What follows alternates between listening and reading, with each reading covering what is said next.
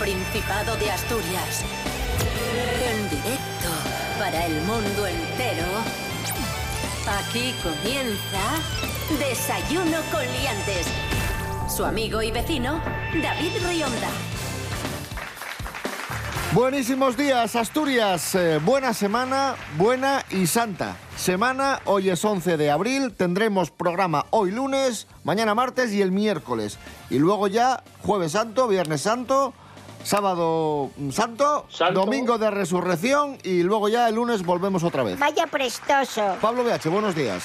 Buenos días, buenos días. Me alegro de que hayáis venido. Rubén Morillo, buenos días. Buenos días, David Rionda. Buenos días, Pablo BH. Buenos días a todos y todas. ¿Tú marchas en Semana Santa? Suelo ir a, a visitar a, sí, sí, la, la otra parte de nuestro reino. A- voy solo ir a León, sí, sí. La verdad que... ¿Qué pasa? No, no, que le, que le echas valor. Hombre, tengo, soy terrateniente. Sí, ¿Qué sí, sí. pasa? No, no, y, oye, un, un viaje importante, un viaje largo. Un viaje, vamos, sí. Sí, sí, sí.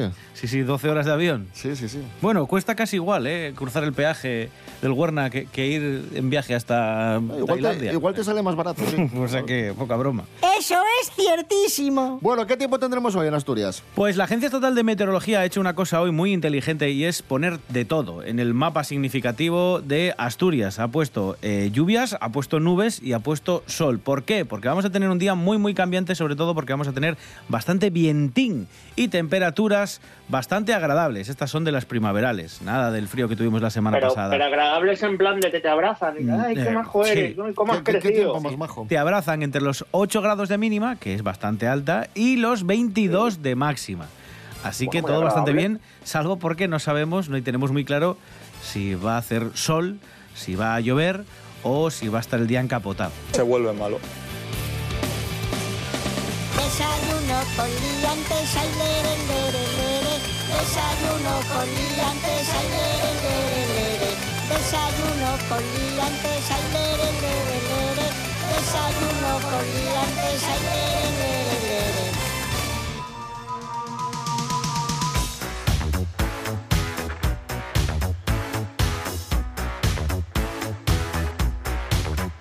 Comenzamos, amigos, amigas. Vamos a hablar de la implantación de la red 5G en el Principado de Asturias. Implantación compleja porque la orografía asturiana ya sabéis que es muy singular. Pues sí. Tenemos muchas eh, montañas y la cosa no se pone fácil. Ya lo que hay. Por eso, la Universidad de Oviedo va a investigar las posibilidades de extender las tecnologías de la comunicación mediante una cátedra específica y un laboratorio para la aplicación de esta red 5G en Asturias. Mega.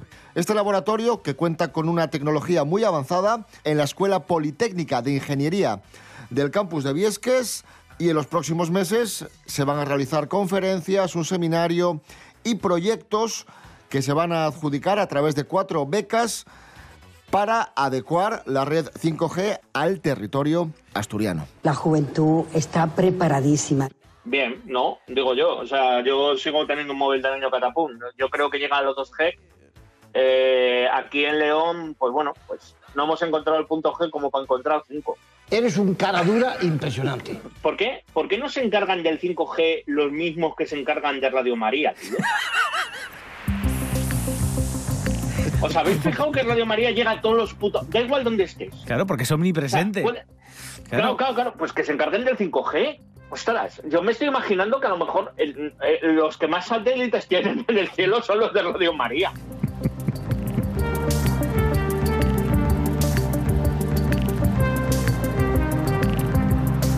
Seguimos en Desayuno con Liantes en RPA, la radio del Principado de Asturias. En este lunes 11 de abril de 2022, Pablo BH, te voy a formular una pregunta.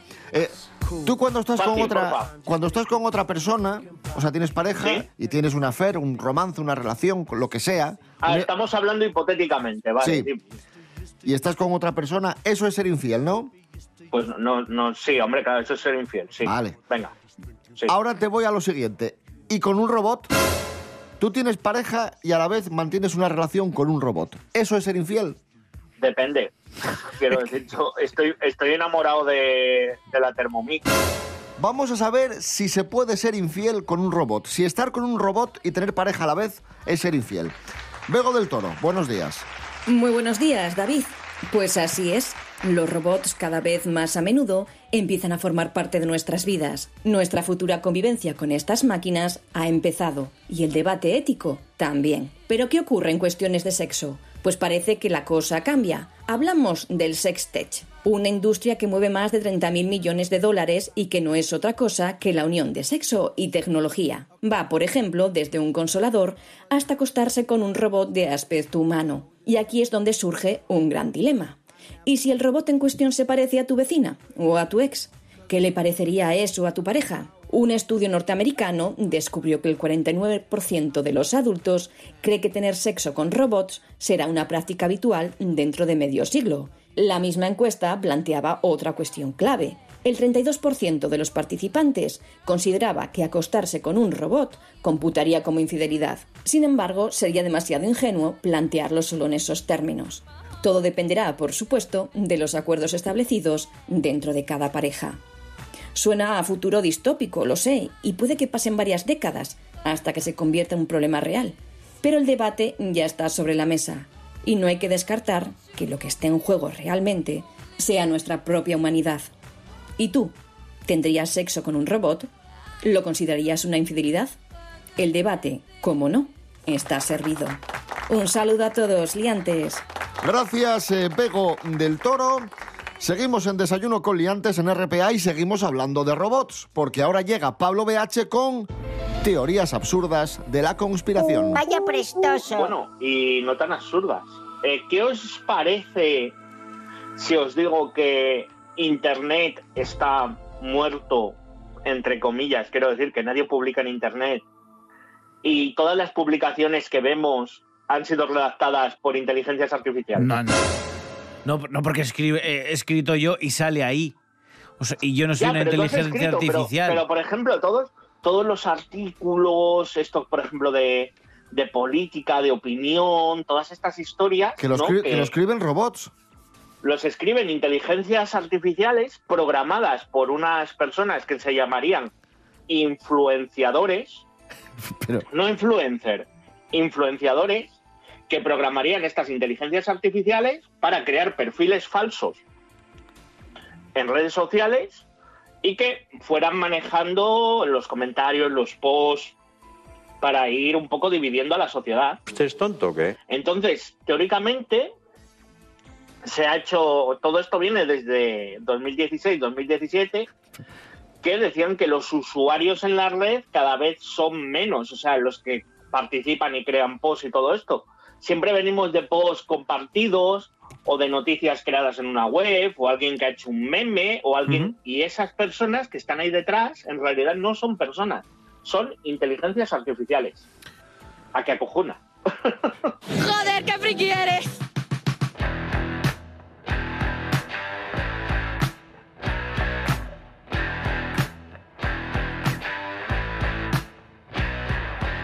el futuro ya está aquí. Estamos rodeados de robots. El robot de cocina, el Isidrín, C3PO, la Entrugalle. ¿Llegaremosnos a relacionarnos con los robots? Hay quien dice que así nayé. Elon Musk quiera más meter la nuestra conciencia en un robot. Maggie García, buenos días. Buenos días a todos y todas. Buenos días, liantes. Aquí estamos otra semana más con las noticias más prestoses, más chachis de la actualidad de este panorama que tenemos. Hoy vos traigo una noticia que no está relacionada con los regalinos, con la pegarata de los padrinos, ni con el bollo. Está relacionada con Elon Musk, ya que el señor Inesti Elon Musk va a lanzar al mercado un robot que va a hacer por nos aquellas tareas consideradas repetitivas, cansines, o sea que David, tú ya no vas a trabajar más, eh, porque hay una tarea repetitiva, cansina y agotadora, y yo no voy a ir más a las clases, porque, a ver, esos niños ya no se pueden meter firmes. Y ahora tengo la, digamos, la, posibilidad, ¿no?, de tener ese robot. A ver, que ya soy como un Robocop, no yo como un Robocop. Tiene uno que mide unos 76 y pesa 56 kilos y no más de Optimus. A ver, el Robocop yo creo que ya era más grande, ¿no? No sé, me parece que os parece a vosotros. Bueno, pues que va a ser así un poco en plan peli de guardería, que va a ir para allá y va a ponerme a esos niños firmes ahí a hacer los trabajos, les tareas, pim pam, salir puntuales, nada ir al baño. O sea que yo voy a estar encantada con, con este robot. Pero a ver, también camiento que no sé si para todos los trabajos pues servir el robot. También lleva esos trabajos que son peligrosos. En plan, no sé, gente nobres, por ejemplo, también. Pero, bueno, a mí la idea gustame, porque de vez en cuando que me echen un gabito con este robot parece genial. ¿Y a vosotros qué comentáis? Gracias, Maggie García. Esto es Desayuno Coliantes en RPA, la radio del Principado de Asturias. Hoy es lunes 11 de abril de 2022. Que tiene esta sidrina que sabe también que cuando la bebo más quiero beber. Que tiene esta sidrina que sabe también que cuando la bebo más quiero beber. Y de sidrina vamos a, a hablar ahora en Desayuno Coliantes. Ay, no. Sí, Sí, sí, sí, por... pero ¿por qué no? Porque yo la pillé. Voy a utilizar un término asturiano: repugnancia. Ah, bueno, le ¿Se dice pillaste, vale, que le pillaste repugnancia porque viniste y bebiste como un gochu. Efectivamente, y ahora ya solo con el olor mm, se me hace glu, glu, glu el estómago. ¿Sabes? Digo, uy, ya me emborracho por osmosis. Faltó su. Asturias promociona el vocabulario sidrero, formado por, por varias frases típicas que, que pronunciamos, que decimos cuando nos vamos de, a tomar sidra. Sí, ese ritual. Ta de bandera, tapadai, puede bese. Típicas frases que decimos y que van a tener ahora, pues, cartelería, van a tener importancia. ¿Por qué? Porque Cultura va a repartir 60.000 folletos y 2.000 carteles de una campaña que han llamado La Sidra como siempre se dicho. Esta campaña, eh, bueno, pues se va a poder ver con estos folletos y estos carteles en locales de toda la comunidad y que van a apoyar la candidatura a Patrimonio Inmaterial de la UNESCO de la Sidra de Asturias. Como se- tiene que ser. Maravilloso. Y bien, Pablo Ay, BH, te voy a hacer un Dime. pequeño test sobre vocabulario sidrero, seguro que las es, aciertas es todas. totalmente necesario. Sí, quiero oh, decir, o que sea, sí, Que ya es muy fácil. que es muy fácil. no me dejáis volver. Por ejemplo, vez. términos, términos sidreros, vocabulario sidrero. Si A yo ver, te pregunto, Venga, va. ¿qué y es palmar? Palmar. Eh, pa- ¿Pagar la sidra? No.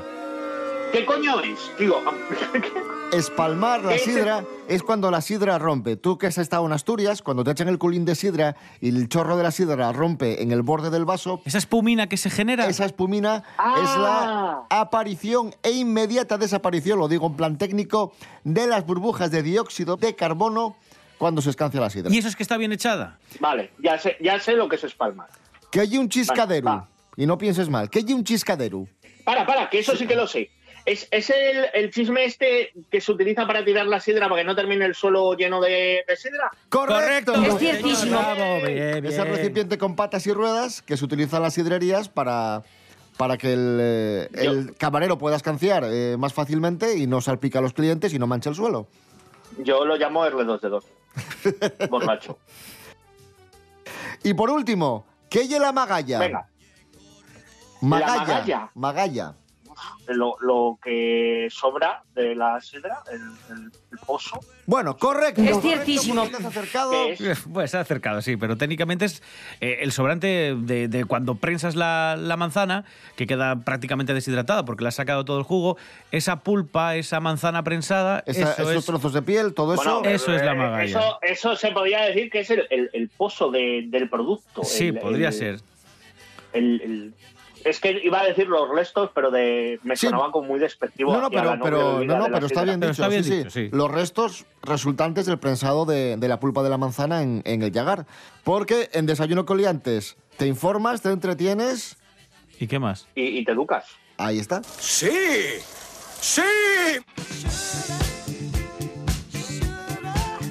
No sé si Angelina Jolie, la actriz, bebe sidra o no bebe sidra, pero ella y es verdad que se conserva muy bien, que se cuida mucho, porque además ya es muy estricta con las comidas y hace una dieta un poco especial. Una dieta de la que nos informa Silvia García. Buenos días, Silvia. Hola David, hola Aliantes, buenos días, espero que hayáis tenido una semana maravillosa.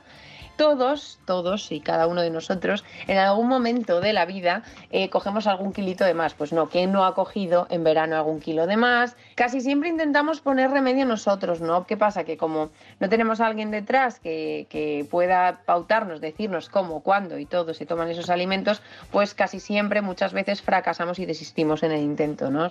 Y bueno, pues Angelina Jolie no iba a ser de menos y ha querido compartir con todos nosotros qué tipo de alimentación es la que lleva ella a base de qué, ¿no?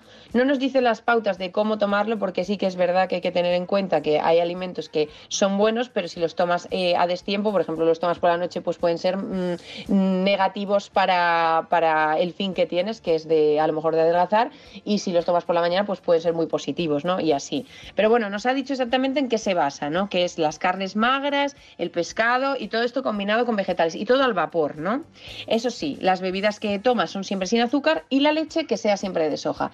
Y tal cual, esa es su dieta, ¿no? Que está ahora mismo eh, tomando. Ella es una fiel defensora de la dieta equilibrada, de hacer deporte y cuidarse muchísimo. Eh, nada, hasta aquí la noticia. Espero que os haya gustado. Soy el Planeta de Silvia y bueno, ya sabéis que soy experta en dietética y nutrición, o sea que podéis contar conmigo para lo que queráis. Tenéis la página web www.elplanetadesilvia.com en el que hacemos eh, planes totalmente personalizados y si no os podéis poner en contacto conmigo por Instagram, ¿vale? El Planeta de Silvia en todas las redes sociales.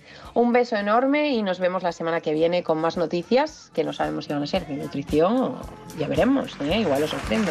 Adiós. Gracias Silvia García y ya que hablamos de Angelina Jolie, está con nosotros Jimmy Pepín Miguel Ángel Muñiz para recuperar Qué grande. una película de Angelina. Adelante Miguel Ángel Muñiz, Jimmy Pepín, un aplauso para él. Fantástico. ¡Bravo, Jimmy!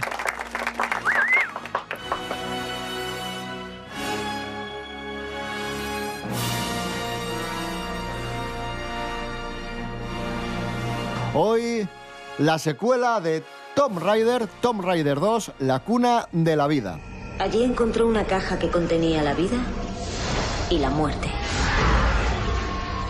Nadie la ha visto desde entonces. Se llama Jonathan Rice y le da igual a quién maten sus armas y por qué. Rice va a encontrar la caja de Pandora. ¿El mito griego? Esa es la versión suave. Es el arma más poderosa que se pueda imaginar. Para, ponernos, para poneros en antecedentes, Tomb Raider fue un videojuego muy famoso de hace aproximadamente 20 años y tuvo tantísimo éxito este videojuego protagonizado por una arqueóloga que, que saltó al cine, eh, con unas películas protagonizadas por Angelina Jolie. Hubo una primera parte del año 2000 aproximadamente y en 2003 sale esta segunda parte, Miguel Ángel Muñiz, muy buenas. Buenas, ¿cómo estamos? ¿Que, que funciona igual de bien que la primera o, o no tanto? Sí, a ver, yo creo que es mejor que la primera, por, por un par de razones sobre todo, ¿no? Una es que est- está mejor dirigida, en este caso la dirige Jan de Bont, que había sido director de fotografía de gente muy importante como Paul Verhoeven, Richard Donner, Joel Schumacher. Y que Es el de Speed, ¿no? Es el director de Speed. Tiene cinco películas, eh, las dos de Speed, esta Tomb Raider 2, Twister eh, y The Haunting, La Guarida, ¿no? La de Catherine Zeta-Jones, el remake de, de la película esta clásica de Warner. Y en este caso, yo creo que eso le, le da como, bueno, le confiere un, un poco más de entidad a la película. Está todo más depurado, está mejor de ritmo, ya digo, está mejor llevada, está mejor dirigida. Y luego la historia eh, tiene un cierto, vamos a decir, clasicismo, ¿no? Es un, un robo, ¿no? Por decirlo como dicen los americanos, rip-off, ¿no? Que es como un, un asalto a mano armada de Indiana Jones. En este caso, en vez del arca perdida, pues es eh, la, la caja de Pandora, el orbe, un orbe mágico y demás. Las críticas no son, no son del todo malas. Dicen que es una película de aventuras eh, entretenida, sin, sin más, ¿no? Y luego tenemos ahí a Alan Silvestri eh, firmando la banda sonora, solvente, a más no poder.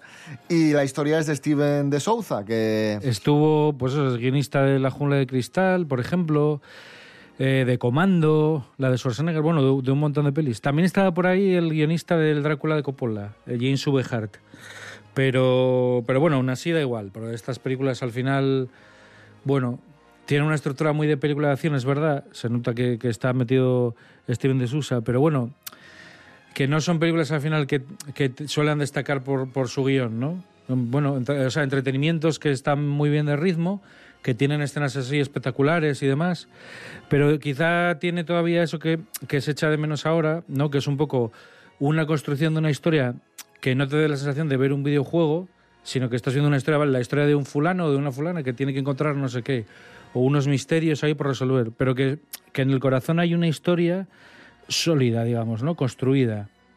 No es en plan, vamos a meter aquí 20 personajes y ya por el camino vemos cómo, cómo los surdimos, ¿no? Cómo, cómo los unimos a todos. Pues ahí está, película olvidada que recuperamos hoy, una película entretenida del año 2003, Lara Croft 2, Tomb Raider 2, La cuna de la vida. Miguel Ángel Muñiz, gracias. Venga,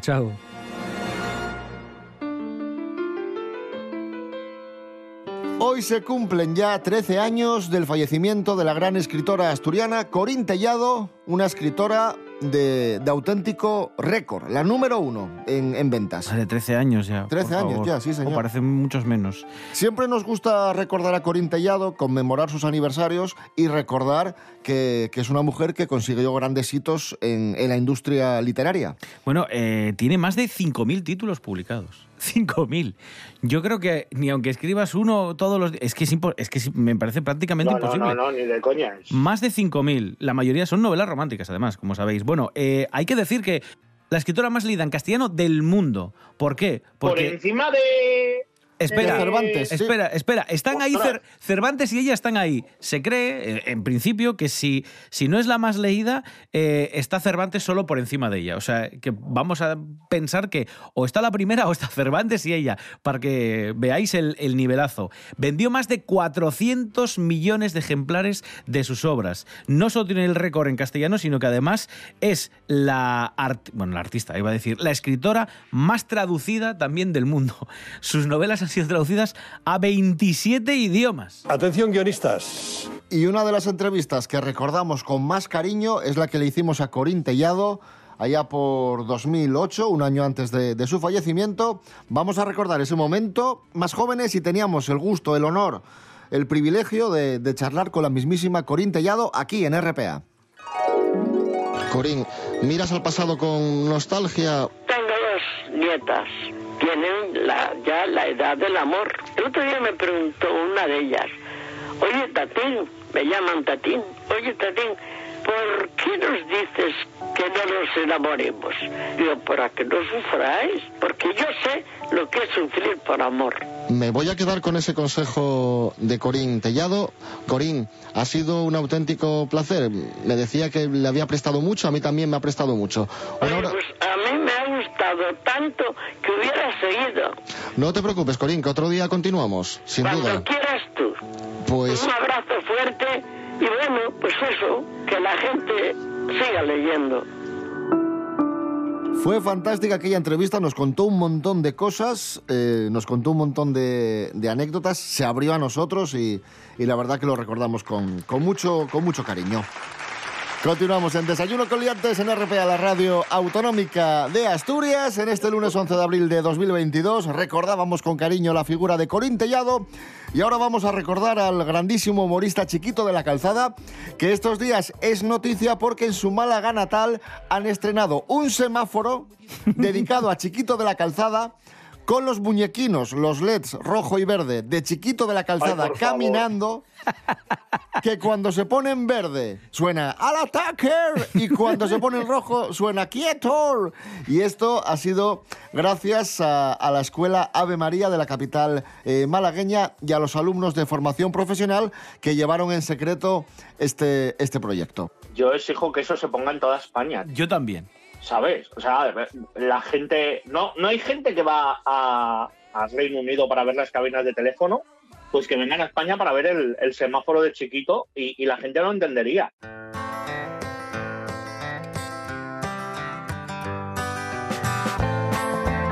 Atención que tenemos el broche de oro del programa de hoy. A ver, La semana pasada os presentamos en Desayuno con Liantes al hombre más conspiranoico del mundo. Como nos gusta mucho esto, hemos encontrado a otro señor. Se llama Alberto Canosa, se define como se autodefine como investigador privado y este señor tiene también una teoría bastante llamativa. Vamos a, escucharle, esto es lo que según él va a pasar pronto en España. ¿Ustedes se imaginan qué pasaría y qué pasará si en un momento determinado se, sa- se- se saca y se hace visible un dinosaurio perfectamente conservado? ¿Ustedes se imaginan eso? ¿Qué tremolino? La prensa, el mundo, se conmueve el mundo. El mundo entero con, con un dinosaurio. Había millones. Por el- los dinosaurios, por los gigantes vino el diluvio de Noé. Dinosaurios prácticamente vivos, ocultos en túneles en España, pero la UNESCO y el sistema no quiere que salga esto a la luz. No querría por nada del mundo que eso sucediera, porque se desbarata su negocio. Empezado por la UNESCO. Y ahora aparece un dinosaurio y se desbarata todo. Porque claro, después del dinosaurio vendrá otro dinosaurio y luego vendrán gigantes y luego vendrán, vendrán los padres de los gigantes y las madres. Dice que las madres ya, ya pero lo ¿de está- en otro vídeo. Transferida del futuro. Per- per- perdón, pero a- ahora que está hablando de gigantes y, y no sé qué del Escucha, futuro. escucha. Hay dinosaurios, yo te resumo, hay dinosaurios perfectamente conservados en túneles en España. Vale. Pero el sistema La y UNESCO, y la UNESCO que la menciona, no quiere que salga esto a la luz porque Vale. va a salir esto. Después de esto, los gigantes. ¿qué es que gigantes? Gigantes. Gigantes. ¿Pero que, tío. que dónde están esos gigantes? ¿Enterrados o...? Esos están en rocas metidos. Gi- pero gigantes, de nosotros gigantes. Sí. Las madres de los, los padres de los gigantes y las madres de los gigantes que vienen transferidas del futuro, que viajan en el tiempo. Madre mía. A ver, yo esto le doy, le doy credibilidad porque mucho se está tardando con la variante del pajare. ¿Cómo desvía la atención el sistema para que los dinosaurios no aparezcan, no salgan de los túneles y no se desbarate todo este sistema? Pues se desvía la atención. ¿Cómo? Aquí está la clave. serían capaces, créanme lo que no, no exagero, ya lo he intentado varias veces, serían capaces, si se lo huelen que esto va a salir, de financiar gente, en el, gente de esto por, por un dinero y, y armar un, un acto de terror en toda España, en varios lugares estratégicos, y de destruir centrales nucleares, lo que sea. Parecía una guerra, sido los, los, los islamistas, los tal, y, y, y crearon un caos en España, que, que se- ya lo he intentado varias veces, ¿eh? y que se anule España, y que no venga nadie a España, y, y que, que- que no se hable nada que de eso. Pues ahí está. El, el sistema es capaz de crear una guerra contra el Islam para que no saquemos a los dinosaurios de los túneles. Con terrorismo y no sé qué dijo, ¿no? Y centrales nucleares que explotan y no sé qué. Pues, No, ahí- pues es ahí que está. para que no salgan los, los dinosaurios, tío. No, pero no, no le interesa a la UNESCO. La UNESCO está muy en contra de esto. ¿Sabes? La UNESCO, pues eso, le, le va más el rollo. Pues ahora, por eso desvían la atención. Ahora quieren que, que la sidra sea un producto así de valor de la humanidad. De hecho, yo si fuese, yo si fuese representante del Principado y me reuniese con la UNESCO por el tema este de la sidra, le diría, oye, aparte de lo de la sidra, hay que sacar... Mira, ¿Por mira qué no lo, de sacamos a los, los dinosaurios? lo de los dinosaurios. Que tengo el Muja, el Museo del Jurásico en Asturias y a mí me viene de puta madre. que, que tengo una maqueta gigante, pero quiero uno de verdad, para tenerlo allí. Claro, a mí me gustaría. O sea, que yo quiero creer. En este caso yo quiero creer. No lo veo muy plausible, pero quiero creer. Porque claro, después del dinosaurio vendrá otro dinosaurio y luego vendrán gigantes y luego vendrán, vendrán los padres de los gigantes y las madres. Dice que las madres ya, ya lo contaré en otro vídeo, transferidas del futuro.